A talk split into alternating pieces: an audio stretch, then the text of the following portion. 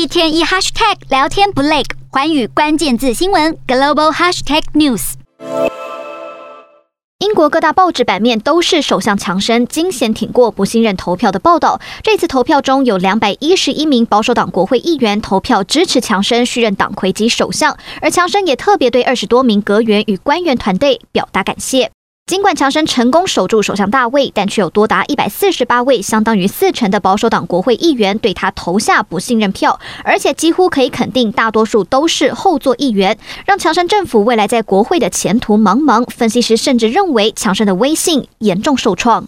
I think there's no doubt at all that the vote yesterday represents a massive blow to the Prime Minister and one that has weakened him significantly.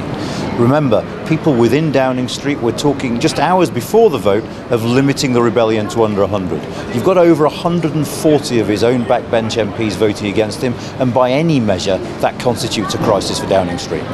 保守党现行规定，强生未来一年不会再受到不信任投票挑战。但英国民意普遍认为强生应该辞职，因此接下来强生要如何带领分裂的执政党备受考验。而同样挺过不信任投票的还有瑞典司法部长。